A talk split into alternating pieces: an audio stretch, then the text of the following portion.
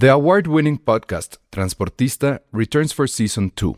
This time, we'll meet Beto Coral, who has lived his whole life in pursuit of one thing justice for his father, a police captain. Captain Coral was mysteriously murdered shortly after leading the search block that captured and killed notorious drug lord Pablo Escobar. Listen to Transportista Who Killed Captain Coral? Available on the iHeartRadio app, Apple Podcasts, or wherever you listen to your podcasts.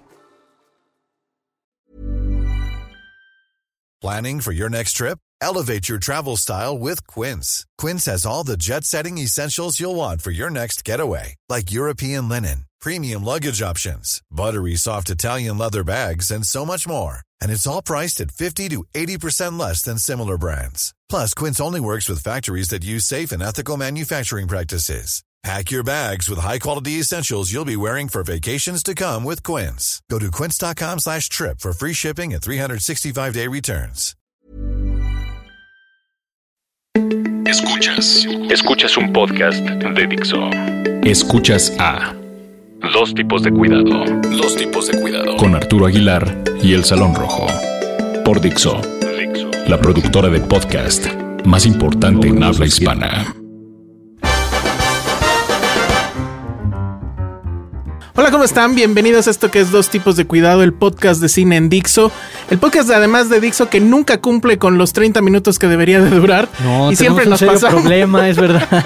A, a comparación, y, y esto es una felicitación a todos nuestros compañeros de Dixo, que, Sí. que siempre son breves, concisos. No se cruzan. El otro día, en el, en el podcast especial de Volver al Futuro, este, el productor nos regañaba mucho porque nos cruzábamos. Uh.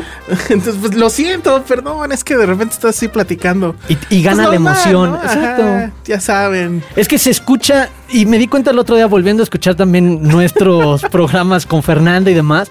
En la mesa se siente como tú dices, normal como conversación de no, no, no, no, no sentimos que nos atropellamos o interrumpimos.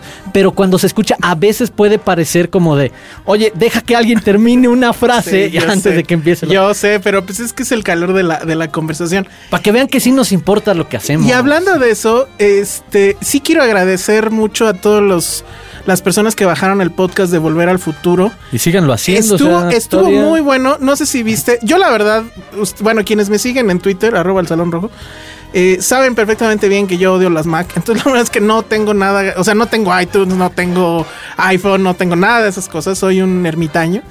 Pero me metí en. Me prestaron una Mac y me metí a ver qué onda con eso porque yo no lo había visto. Prueba de ello es que ahorita tiene una Chromebook frente a él. Exacto, tenemos aquí nuestra famosísima Chromebook que aguanta todo y costó 3 mil pesos, literal.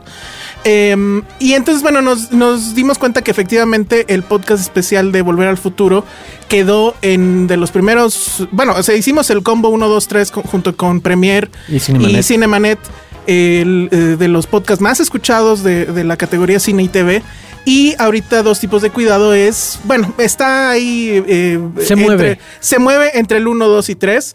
Le ganamos, por ejemplo, a cosas como el podcast de Frozen. Sí. que yo no sabía que había podcast de Cuando Frozen. entro y checo los rankings, también más que sorprender, sí agradecemos y, sor- y la verdad nos sorprendemos que de repente em- empiece a moverse Sí, con está- semanas está y aparezca eso. en tops 10 o 20. Pero lo más chistoso es eso, es descubrir los otros podcasts que, que existen sobre cine y televisión. Está el podcast de Ellen DeGeneres que le ganamos también y por bastante, creo que como por cinco posiciones. Y ahorita, bueno, pues estamos, seguimos en el top 3. Muchas Espérenos gracias a pronto todos. en el regreso de Oprah Winfrey, ahí en un programa especial con ella. Y, y está padre además, porque yo no había visto, digo, hace mucho que no me metí a iTunes. Está este tema de que se ven todos los, los capítulos de dos tipos de cuidado y se ve este como el. O sea, que tanto lo han pedido. Sí. Y, y se Sí, ve ahí la bonita de- curva creciendo, ¿no? Entonces, pues sí, les agradecemos mucho. Sí, neto. Que- que ah, no, te tengo ahí. que decir, y, y sí, eh, vengo regresando al Festival de Cine Morelia del que platicamos en la edición anterior de- del podcast. Y me tocó dar una charla, participar en una mesa de cine y periodismo. Y en la sección de preguntas hubo alguien que se levantó y me dijo: Es que yo escucho su podcast. Ah, buenísimo. Esa fue la referencia y ya hizo como otras preguntas sobre plataformas digitales. Muchas gracias porque la neta sí está y era un cuate de ahí de Morelia. La Qué neta buena sí, onda, qué buena gracias. onda. Vamos a hablar de Morelia. Ahora Yo- que nos escuche de nuevo. Sí, ojalá nos esté escuchando por ahí. Eh, yo no pude ir a Morelia, cuestiones de fuerza mayor, como le dicen, pero vamos a platicar al, al final del, del podcast qué tal estuvo. Que- vi que se dieron ahí este, tú y Dan Campos, eh, una vuelta por la mítica Hicimos, banquita Wi-Fi. Quisimos hacerte un pequeño homenaje a la distancia. Exacto, y se eh, hicieron check-in, ¿no? En la, mítica banquita Wi-Fi. La gente que sigue por allá, que ya, eh, eh, bueno, esto lo estamos grabando obviamente antes del viernes, pero ya por ahí del miércoles el festival empieza a morir, ¿no? Ya la gente fuerte, empieza a regresar. Sí, eso es algo que hemos aprendido con los años y los dos hemos asistido varias veces a ese y otros festivales y suele pasar que la recta final antes de, del palmarés y de los premios, los últimos dos días, ya no hay ni tantas actividades y parte importante de, de la programación, además en un festival como Morelia, tratan de ponerla lo que puede ser atractivo para otro público el fin de semana, que sabes que es cuando gente de fuera de la ciudad o la propia gente de ahí puede ir más al cine que el martes o miércoles o jueves ir a buscar una película. Y que ya también la, selección empieza a mermar, etcétera, ¿no? Pero bueno, eso vamos a hablar al final. Hartos estrenos sí, fuertes. Teníamos pendiente uno que ah, es muy importante según yo. La nueva película de Steven Spielberg, Bridge of Spies, eh, Puente de Espías, si le dejaron aquí. Puente de Espías. Puente de Espías. Que aparte este año. En un mundo donde no sabes dónde puedes confiar. ¿En quién puedes, confiar? No, pero ha sido el año de los, de los espías. Viene Bond. está esta. Estuvo Spy. Estuvo este. Que es una visita. Los de Cipoll. Lo del Gentleman. Este. Kingsman. Ah, Kingsman fue a principio de, este año, este ¿verdad? Me falta otra. Ah, Misión Imposible. Ah, claro. O sea, ya van siete. O sea, ha sido un gran año para, para, los, espías. Y esta, bueno, pues eh, Steven Spielberg creo que regresando. Bueno, más bien sigue en esta beta. ¿Cómo decirle? No sé si decirle humanista. Eh, de cine un poco más serio, tal vez habría que calificarlo así pero que no deja de sorprendernos con sus habilidades autorales. Está increíble lo que hace con, con Bridge of Spies. No sé si quieres comentar de qué va más o menos. Eh, la historia de un abogado en los años 50 en Estados Unidos que a quien le solicitan llevar la defensa de un presunto espía ruso que es capturado por la CIA. Obviamente estamos hablando de la Guerra Fría, de la Así es. el inicio del apogeo de la Guerra Fría, esta paranoia entre Rusia y Estados Unidos, o mejor dicho, entre la URSS y Estados Unidos, sobre quién puede eh, ahora sí que dar el primer golpe cuando además se está estableciendo la división de Alemania y en todo ese contexto este hombre va a tener que eh, demostrar los valores de la sociedad norteamericana a partir de esa idea de todo hombre merece un juicio justo, un, juicio en el que tenga la mejor defensa posible disponible y esta persona contra pues, obviamente toda la presión social de la época pues va a tener que cumplir este rol. Eso es como un primer acto de una película mucho más larga, o sea, cada una de estas partes tiene sus tres actos y a la vez cada una forma eh, un, camino a algo más importante, que es esto solo nos presenta lo que se va a convertir en la verdadera misión de este abogado, que es después tener que ser el negociador en la liberación o en el intercambio entre este espía que regresaría con los rusos y un piloto americano que es capturado. En el famoso avión YouTube, de ahí viene el nombre de la banda, todo esto efectivamente en esta paranoia eh, pues increíble que hay en Estados Unidos y suponemos también en Rusia. La película sí, te, sí te logra manejar, digamos, ese asunto de, la paranoia. Hay, un, hay una secuencia. El fantasma del comunismo es el demonio. Y de la bomba, ¿no? Como que todo mundo ya estaba programado de que iba a caer la bomba este, básicamente la única pregunta es quién va a disparar primero, nosotros o ellos. Claro, ahí están las secuencias de, en las escuelas, la capacitación alrededor de qué pasa si cae una bomba y entonces ah, escóndete abajo de tu pupitre y demás. Si tienes tina, llena la de agua porque el agua este, va a ser escasa. Es toda una paranoia y entra este personaje que es Tom Hanks en, el papel de este abogado, eh, ay, se me fue el nombre, pero ahorita les digo, James B. Donovan que pues eh, le toca la rifa del tigre, que es, le, dicen, te va a tocar defender a, este espía ruso que capturamos. Pero la verdad es que es mero trámite, porque obviamente lo vamos a mandar a la silla eléctrica. Tú no te preocupes. Pero el personaje, este personaje. Que ahí es donde está la beta autoral, creo que precisamente señalas de Spielberg. Que es este, este asunto de. Hay, un, hay una parte en la película, muy al inicio, y que creo que no es spoiler, donde el personaje es una pregunta retórica que se la hace a un interlocutor, pero que en realidad no lo está haciendo a nosotros, y bueno, al público norteamericano en este caso, él dice, ¿qué es lo que nos hace verdaderamente norteamericanos? Yo vengo de Irlanda, dice el personaje, tú vienes de Alemania, le dice a su interlocutor, Pero ¿qué nos hace norteamericanos? La única cosa que nos hace norteamericanos, dice él, no es el territorio, no es que hayamos nacido acá, es este libro que se llama Constitución. Sí. Y si no se El respeta apego a ese esto, libro, sí. el, el apego a la ley como cosa fundamental. Y que de fondo es la ética y moral, la filosofía más profunda de vida de un hombre aplicada, que es lo que veíamos eh, desde otro retrato, en la lista de Schindler, en estos retratos de cómo se conducen hombres que deciden ir por el camino alto, por el camino difícil de, no, no el camino fácil de hacer las cosas, de... Él Bueno. podría irse por la fácil en la defensa y propone argumentos que incomodan a los demás porque no, ojo, es que esta es la manera realmente adecuada, correcta de hacerlo. Bueno, ahí vemos, o sea, creo que es una película que se vuelve un muy buen companion de, de Lincoln, donde básicamente Ajá. vemos la historia de otro abogado que está dispuesto a hacer hasta lo indecible por llegar a ese documento, por llegar a un una resultado igualdad. por un impacto social real. Sí, totalmente. Entonces, suena a lo mejor muy denso, pero, Pero no lo no. es. Al fin y al cabo es una película de Steven Spielberg y lo maneja muy bien, es interesante, hay mucha tensión. eh, Tom Hanks está increíble. Sí, está yo creo que yo ya no esperaba más de él y la verdad es que yo creo que sí anda Está la No, tiene bastante argumento exacto para construir el ruido alrededor de una nominación, así como se hizo precisamente con Lincoln, con ese perfil de película Spielbergiana. Tal vez menos intenso porque no deja de ser Tom Hanks, pero Sí. creo que es agradecible porque la película además está llena de humor a cargo de él, Sí. pero un humor bastante sutil, muy bien manejado.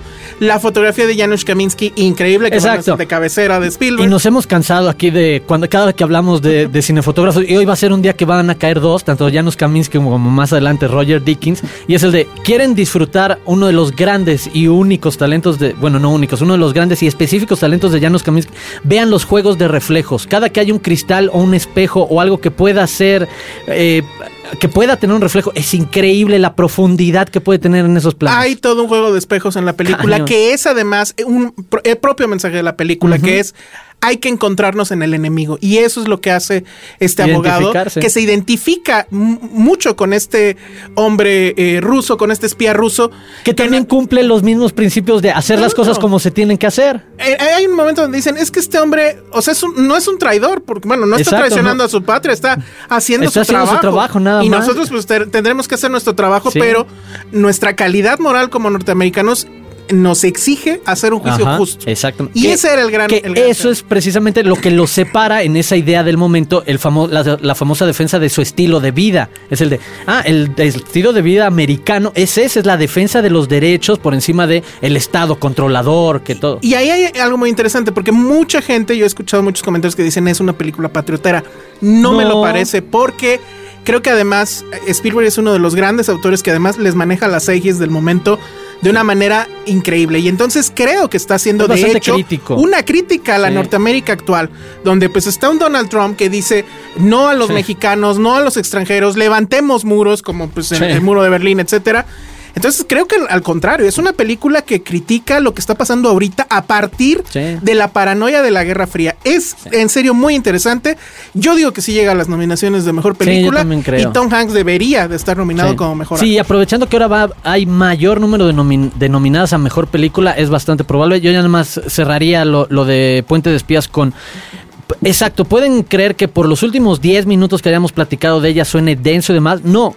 Es sobre todo se demuestra el enorme talento de, Spi- de Spielberg como un narrador de historias. La película dos- dura 2 horas 20 minutos y yo recuerdo perfectamente que nosotros tenemos el hábito de medir un poco los tiempos y ritmos, de ver cuánto lleva cada determinado tiempo para ver en qué momento está cambiando, etcétera.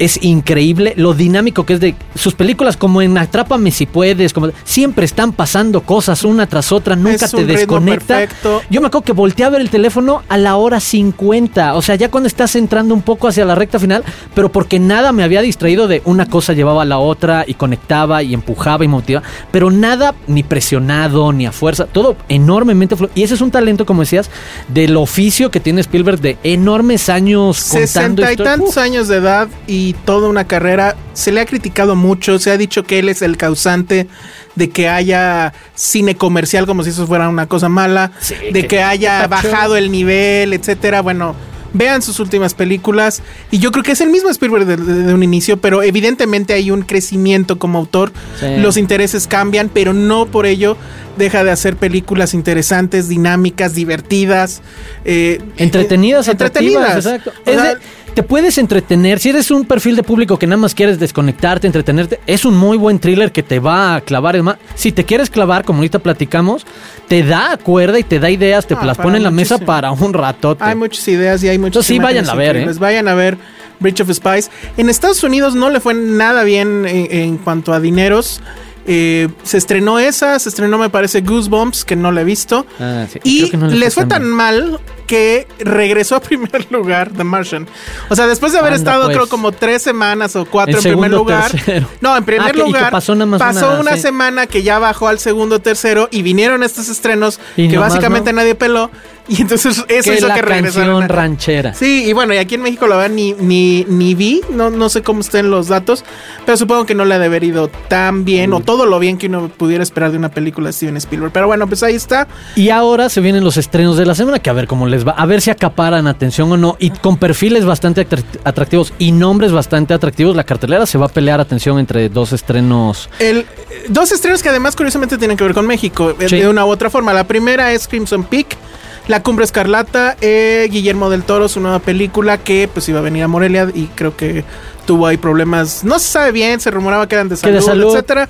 El chiste es que no vino, tampoco vino Tarantino, por cierto. Sí, qué raro, porque ya está en el archivo muerto del este, festival. y bueno, pues de qué va. Ah, eh, bueno, eh, a mí me pareció una película rara en el sentido de que sí, creo que hay una complicación temática atrás muy interesante. Es una película gótica, por momentos parece película de vampiros. Hay un momento en que ya de plano es un slasher.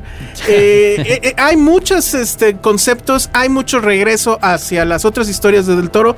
¿De qué va? Bueno, pues es un personaje que, ¿qué será? ¿Qué año será? Es principios del siglo Principios del pasado. siglo pasado en Nueva 1910, York. 1890, 1910. Eh, Edith Cushing, que es una joven, que bueno, es Mia Wasikowska, es una joven que está intentando publicar un libro. Nadie se lo quiere publicar porque pues es mujer y pues las mujeres no hacen eso. Y el, y el libro eh, tiene, que además hace un guiño directo a lo que es la película misma. Dice, es una película que tiene un fantasma, pero no es de fantasmas. Y, por eso se lo rechazan y por eso tiene problema. Exacto. Es- esa es la definición absoluta de la película. Va a llegar ahí un personaje que es eh, Thomas Sharp, que es el personaje interpretado por Thomas Hiddleston. Va a haber obviamente un asunto de flechazo inmediato. El- y, y bueno, pues va a estar obviamente la oposición del padre, que pues es millonario, etcétera. El personaje de Tom Hiddleston, que no tiene un centavo. Y su hermana, que es Jessica Chastain, Lucille Sharp, que tienen una relación pues que parece un cuanto tanto perversa, tal vez incestuosa. Eh, En esos no sé, se ve claro. La producción, los el diseño de producción es Ah, fastuoso. sí. Probablemente sea de los mejores o el mejor de Del Toro. Eh, Ahí la- se ve venir nominaciones en esa parte de vestuario, producción. demás, sí. Seguramente. Hay toda una beta romántica en los diálogos que les escribe a los personajes, en las acciones. Hay una secuencia que tiene que ver con un vals que me parece que es bastante maravillosa. Pero no sé a ti qué. ¿Cómo te dejó al final la película? Yo, yo la verdad es que tengo sentimientos encontrados. Leía por ahí un tuit de Fernanda Solórzano que decía que el 9 de cada 10 críticos que estuvieron en Morelia no les gustó. Ah, sí. Y a ella sí le gustó y que decía Sí. que era la mejor de Del Toro. Yo ahí sí no me sumo. O sea, definitivamente no creo que sea la mejor de Del Toro. Pero no es. O sea, tampoco es que sea la peor, ¿no? Ah, es una claro. película rara. No sé Sí. tú qué opinas. Me quedo en tu equipo, me quedo en el equipo. No, no me sumaría a la parte de que eh, crea que sea su mejor obra. Creo que eh, no desmerece tampoco. O sea, No. eh, podría estar cerca un poco de la zona. Sigo creyendo yo en lo particular que el, el espinazo, no, perdón, este. El laberinto del fauno es una obra mayor, en verdad, por muchísimos motivos, muchísimos ángulos y perspectivas. Pero creo que me quedo precisamente con lo que tú empezabas. Es muchas cosas. Y creo que ese también ha sido su problema, incluso en la taquilla, en la manera en la que se ha vendido, en la manera en la que se acerca al público. Que es una película muy personal, muy de Guillermo del Toro, tratando de encontrar una personalidad masiva, colectiva, global, cuando son dema- es una quimera de demasiadas cosas sin definición. Y que, ojo, que esto no se entienda como bueno o malo. Es eso, es como dice, la mezcla de literatura romántica del 19, muy en el tono de Emily Bront, Cumbres Borrascosas, Jen Eyre, etcétera. Eh, que, que hace incluso referencia en los propios Claro, diálogos. lo- por lo mismo sigue siendo este un guiño a las slasher movie, al terror de la Hammer, tiene la presencia de los fantasmas en esta reflexión que son nuestros errores del pasado, las cosas que nos atormentan. de Hitchcock. Un- ajá, no No, hay un guiños, sí, de- a, a Rebeca es clarísimo, a la llegada a la casa, a estos personajes. Entonces, Y, y tiene como estas partes de terror que, como decíamos en la frase que, que- que dice la propia Wasikowska cuando presenta su libro, que es, tiene fantasmas, pero no es de fantasmas. Entonces es como muy difícil porque mucha gente creo ha llegado, exacto, o llegamos esperando que alguna de las... Alguno de estos temas sea el central, porque eventualmente en sus otras películas alguno de los temas se, se mantiene como eje y los demás nada más lo acompañan o, o lo visten. No, aquí son todos uno dándose al otro, como comiéndose entre ellas, y quizás no termina de amarrarse bien cuál es a lo que le tira. Estaba leyendo un libro que les recomiendo mucho que se llama Blockbusters y precisamente analiza el asunto de la apuesta que los estudios hacen a los directores a quienes una vez que captas estos talentos muy buenos que en su momento logran construir alguna franquicia que tiene un éxito que no esperaban, que es el caso de Pacific Rim, es el de una vez que eso funcionó y que a Guillermo del Toro lo quieren sí o sí siempre en Universal para seguir construyendo esa marca, le tienes que pagar o le tienes que consentir ciertos lujos y creo que esta película es para que él se siga quedando en... Haz lo que quieras. Puede ser. Trataré de sacar dinero, pero es muy es difícil de poco- realmente venderla. Es un poco como el trato que tiene Nolan con Warner Brothers. ¿no? Exactamente. Es, ok, les voy a dar tres Batmans, pero en medio voy a Déjame poner a mí otras hacer. películas que son mías. Exacto, ¿no? que es eh, Inception, es el de págame por mi juguete. Son juguetes muy caros, pero por lo que le han logrado a nivel franquicia e ingresos, los estudios están dispuestos a, a pagarles esos proyectos más personales. Ahora, es definitivamente una película que se tiene que ver en el cine. Sí. La fotografía también es este muy, muy Rap- diría yo. Ahorita que dices de la fotografía, precisamente de esa secuencia, escena increíble de, del, del vals con la vela y demás. Ese vals, esa movilidad, esa como danza, se mantiene en toda la película. Es sumamente bonita la parte en la que la cámara Cadenciosa. siempre se Es- está moviendo, pero en un ritmo preciso que nunca se siente ni torpe. Wow. Y, y- y creo que oh, creo que en todas las películas de Del Toro, casi en todas, siempre pasa esto, ¿no? O sea, es un monstruo, va a haber un monstruo, va a haber terror, pero a la hora de la hora, el verdadero portador del terror más escalofriante no es un monstruo, o bueno, Ah, sí es un monstruo, pero es un monstruo humano, ¿no? Exacto, sí. En el laberinto del fauno, el capitán este, que era pues, Sí. peor que cualquier monstruo de los Sí. que haya salido. Y en este caso, pues, no quiero decir quién es, pero de nuevo es este asunto. Hay un diálogo que pues está en los pósters y demás, donde dice el amor este, te hace hacer este, cosas monstruosas, algo Sí. por el estilo. Creo que va por ahí, ¿no? Es el amor como una beta también de horror. Sí. Y eso es muy interesante. Ante exacto, que no les echaremos perder ante, ante ciertas circunstancias de cómo se dan relaciones o dinámicas. Que, que esa es la parte que a lo mejor no sé si la maneja muy bien o no, pero en fin, el, el final me deja también como que muy extrañado. Exacto, de repente es raro. Es muy raro. Es no que sí, es una película interesante. Tiene, mu- tiene muchísimas. Quizás ese podría ser, y muy entre comillas, su problema. Que tiene tantas cosas que no hay por dónde agarrarse para, para nada más entrarle por ahí, porque luego hay otro elemento que te dice, no, mejor vayámonos por acá. Es, y coincido contigo completo, es el de, te queda un sentimiento extraño al final de incertidumbre entre...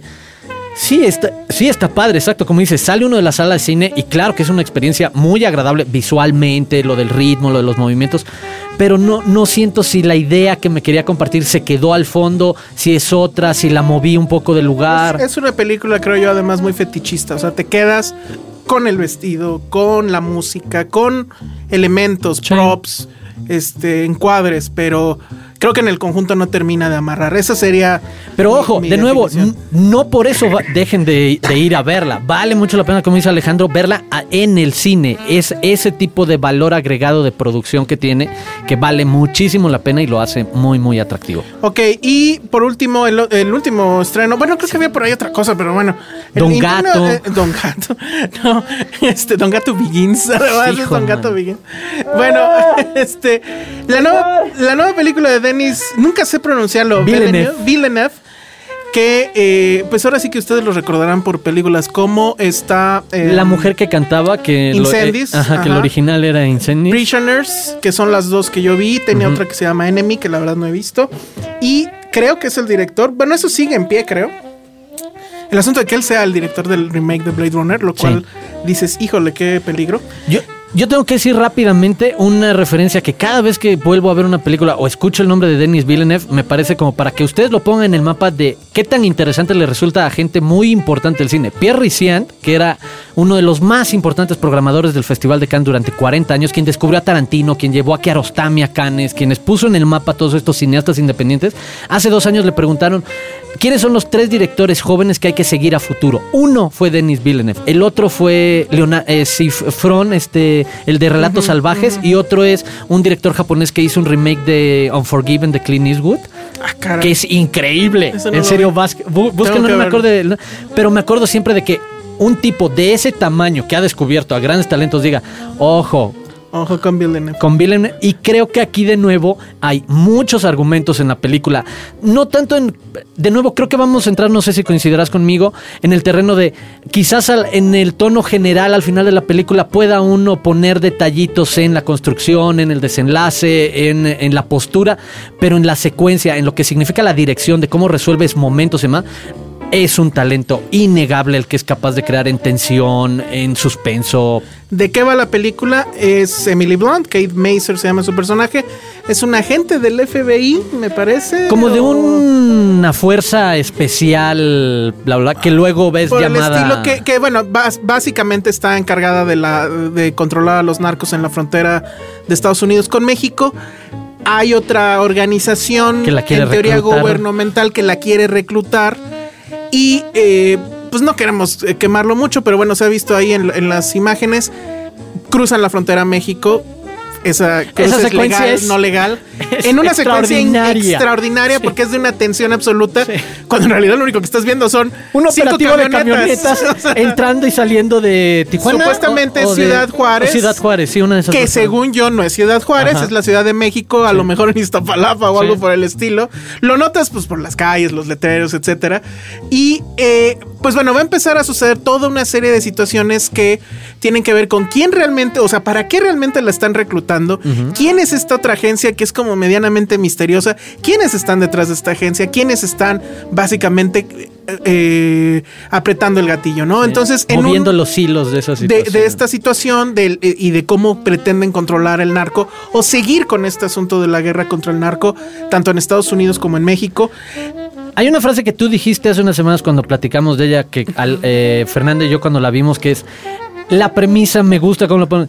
A esta gente que además tiene como una postura, una premisa muy idílica, muy romántica de cuál es su labor como agente de la ley, de no, yo estoy aquí para proteger y cumplir la ley y todo el asunto.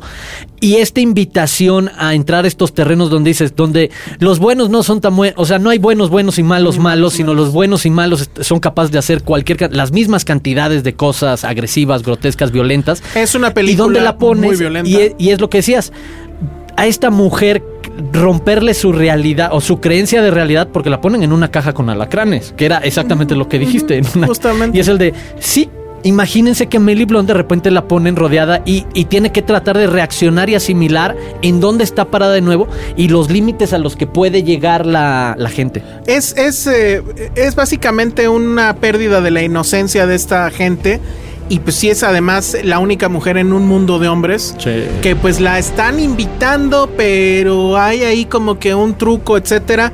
Muy interesante. Si la tienen que ver, si nada más quieren una razón para ir a ver, esa razón se llama Roger Dickens, eh, cinefotógrafo de muchísimas películas. Aquí de nuevo lo vuelve a hacer. Esa secuencia de cuando entran a, Ciudad Juárez eh, por la frontera de los Estados Unidos es impresionante. Y el regreso. El regreso. El, thriller, no les vamos a decir más, pero cuando lleguen al puente de regreso. La secuencia de inicio. Roger Dickens está increíble. Y creo yo que muy probablemente esta sea personalmente hablando, es la, creo que es la mejor película de Denis Villeneuve, o como se diga. Creo que en las otras películas siempre al final no daba el paso eh, que se necesitaba o que era lógico dentro de la, de la historia. Siempre quería como que acabar con un final feliz o quería dar un final esperanzador. Creo que aquí no lo hace. Creo además que esto es una película, aunque bueno, habla de narcos y habla de cosas que realmente están pasando. Para mí es un western. Es un western de, pues, de dos personajes que se están peleando la plaza, de... Eh, del, clásico gatillero que viene de la nada, que nadie lo conoce, pero pues es el que va a imponer la ley. me da cierta reminiscencia ahí en el, por el sentido femenino que tiene de un True Grit, pero en clave narco, etcétera. Muy interesante. Definitivamente es la de, este director es la película que más me gusta y creo además que es la más honesta. La están empujando mucho como que para que igual y esté para nominada. Creo que lo tiene difícil excepto por la fotografía de Robert Dickens, que seguramente lo van a nominar. Sí, ahí se ve Y seguramente otra vez se va a tener que agarrar a madrazos con, con Lubeski. Con Lubeski.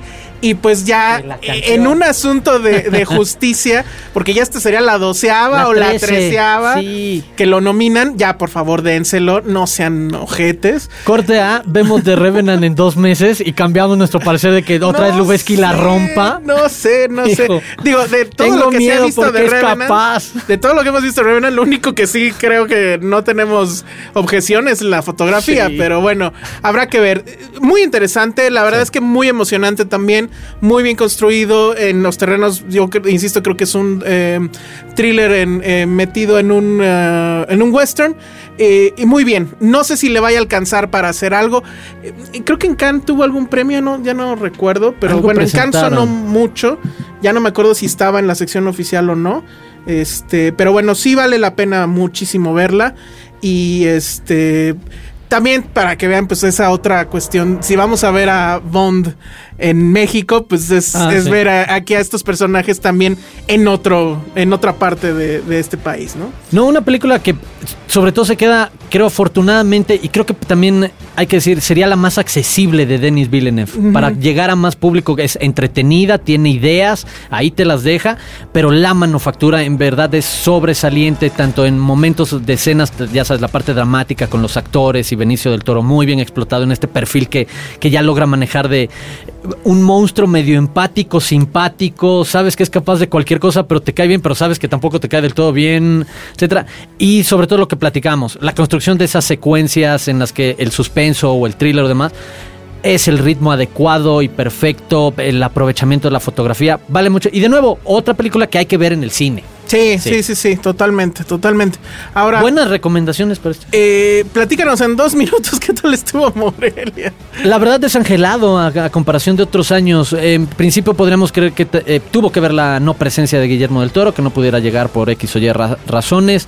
Sacaron de la manga la invitación, presencia de, la familia Cuarón, del clan Cuarón y Desierto, la, la ópera prima de, de, Jonás. Pero creo que en general, y, ya hablaremos después con calma si quieres de la, de la competencia, no se sintió tan tan, fuerte como otros años, ni la programación alterna misma de estrenos. El juego de Morelia, que era, te voy a presentar estrenos, te voy a traer exclusivas. No tanto, se movió más a algunos, presencias de eh, tal, talento invitado, pues, sí, interesante, obviamente Isabel Huppert, Stephen Frears, Tim Roth, nunca serán personajes menores en un festival de cine, pero que sabemos los perfiles de las películas que estaban presentando no son los más altos, no era como sabíamos hace unos años presentaban otras, o se estrenaban previamente obviamente las de Woody Allen, la de los hermanos Cohen, las de Wong Kar Wai, que era como el de, ah, estamos casados. Yo no sé, digo, al final la verdad me abstraje un poco de Twitter porque dije, no quiero... Pues como no estoy allá, la neta no quiero saber. Sí, ¿para qué? Pero eh, la verdad es que ya después de hacer mi berrinche dije, bueno, vamos a ver qué. Y a diferencia, digo, si el, si el termómetro de Twitter sirve de algo, no estaba pasando nada, ¿eh? O sea, nadie estaba comentando nada. No, exacto. Fue Yo sí creo que sea, extraña. Cierro con, sí creo que sea un poco un termómetro y lo, es que lo hemos vivido desde adentro otros años. Es cuando hay más conversación y pasan más cosas, te emociona, algo compartes. Más allá de si queremos guardarlo para el programa o nuestros textos demás, compartimos más. Pero como no había tanta emoción, eran como muy esporádicos de, ah, pues vi Amy, por ejemplo. Fue de lo poco que tuiteé porque sí fue de las pocas veces que salí y dije, este documental no tiene abuela, está increíble, construido, bla, bla. Pero bueno, ya platicar luego. Que a mucha gente, Vayan al cine. Que a mucha gente no le gustó que la gente fuera a ver a Amy, que abarrotaran y dice, ay, por Dios, oh, es Morelia, pues, y, qué tiene.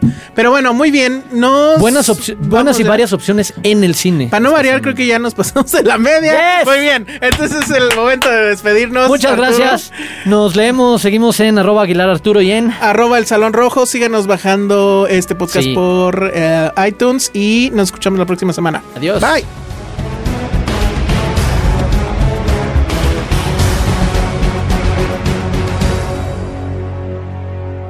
Dixo presentó Dos tipos de cuidado con Arturo Aguilar y El Salón Rojo.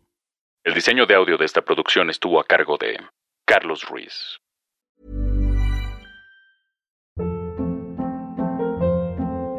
Hold up. What was that? Boring. No flavor. That was as bad as those leftovers you ate all week. Kiki Palmer here, and it's time to say hello to something fresh and guilt-free. Hello Fresh. Jazz up dinner with pecan-crusted chicken or garlic butter shrimp scampi. Now that's music to my mouth. Hello Fresh. Let's get this dinner party started. Discover all the delicious possibilities at hellofresh.com.